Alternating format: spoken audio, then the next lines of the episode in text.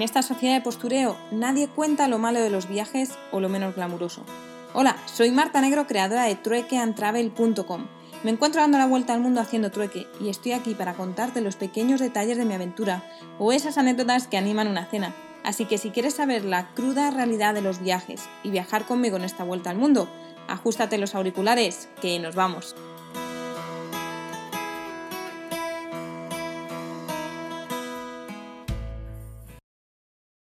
Muy buenas noches desde el hostel. Hoy me está costando encontrar un lugar sola, sin ruido, para poder grabaros el podcast.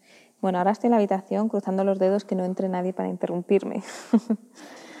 bueno, igualmente no tengo muchas aventuras que contar hoy, aunque sí que quiero contaros un sistema o una forma que yo utilizo mucho para ahorrarme dinero en los viajes, sobre todo cuando estoy en ciudades, y es informarme de cuándo es gratuito visitar un monumento o un museo. En este caso, hoy siendo lunes, era gratuito la fábrica de Schindler y una de las torres en la plaza central del mercado para ver las vistas. Bueno, pues a pesar de haber estado celebrando el 15 de septiembre, el Día de la Independencia en México ayer, haber trasnochado, me he levantado pronto y he ido al, al, gueto, al gueto judío.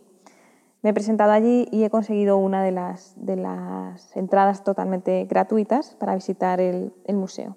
Bueno, pues este museo te da una visión general primero de toda la situación que ha pasado Polonia, desde pues, cómo llegaron los nazis, el comunismo y demás. Y luego también había películas eh, documentales en las que te podías sentar a, a verlas. Y había uno en especial que me ha gustado mucho porque eran los testimonios de la gente que trabajaba en la fábrica. Y uno de ellos contaba que durante esa época, pues caminar por la calle suponía que te podían parar, mirarte los papeles y llevarte a un campo de trabajo.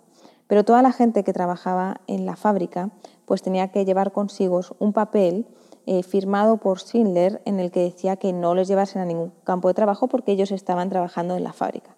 Pues bien, este señor, eh, no me acuerdo el nombre, perdonad, pues le pararon por la calle y los guardas que le pararon dijeron, no, esto es falso, lo has inventado para no ir a ningún campo de trabajo ni nada.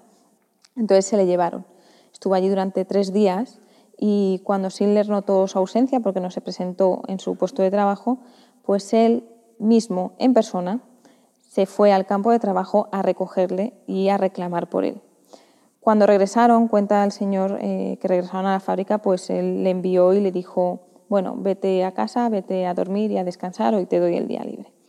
Entonces, después de todas las historias de los guías que, contaban que Schindler era un alemán que quería aprovecharse eh, de la mano de obra barata, eh, hacerse más rico, que bueno, lo hizo porque salió de Polonia con diamantes y todo, eh, pero a mí me hace pensar si incluso se presentó en ese campo de trabajo para rescatar uno de, de sus trabajadores, pues tiene que haber estado sensibilizado de alguna forma. ¿no? Yo creo que al inicio igualmente sí que quiso eh, pues, aprovecharse de esa situación, pero con el tiempo yo creo que se, sensibilizó y sí que es cierto que eh, pues salvó muchos de, estos judíos. Contaban también en el documental que estar en esa fábrica era, bueno, no es como estar en el paraíso, pero que era, tenían unas condiciones muy buenas, que nunca les faltaba comida, nunca les trataron mal y bueno, pues eso también dice mucho, ¿no? Entonces es interesante ver y escuchar pues eso, todo lo que comentaban.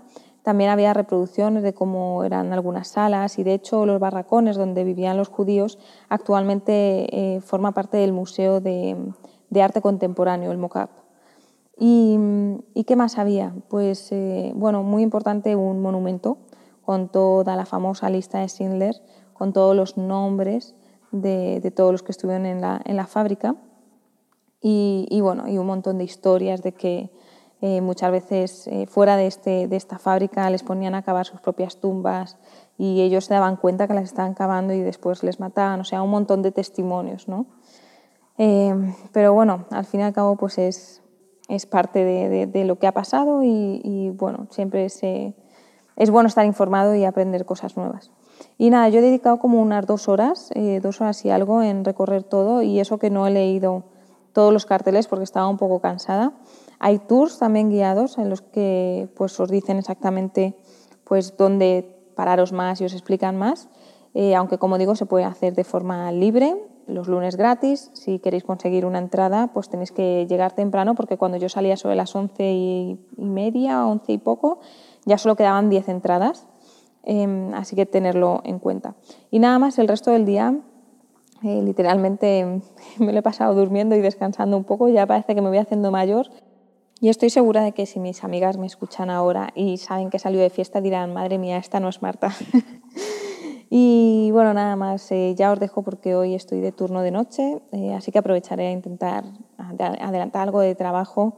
Y, bueno, hay una cosa importante, es que hoy me, me, he unido a una comunidad de gente que trabaja online y he tenido la oportunidad de tener mi primera conversación con Víctor, que me ha confesado que ya me sigue en el podcast, así que hoy le mando un saludo especialmente para él, que me ha gustado mucho compartir experiencias viajeras.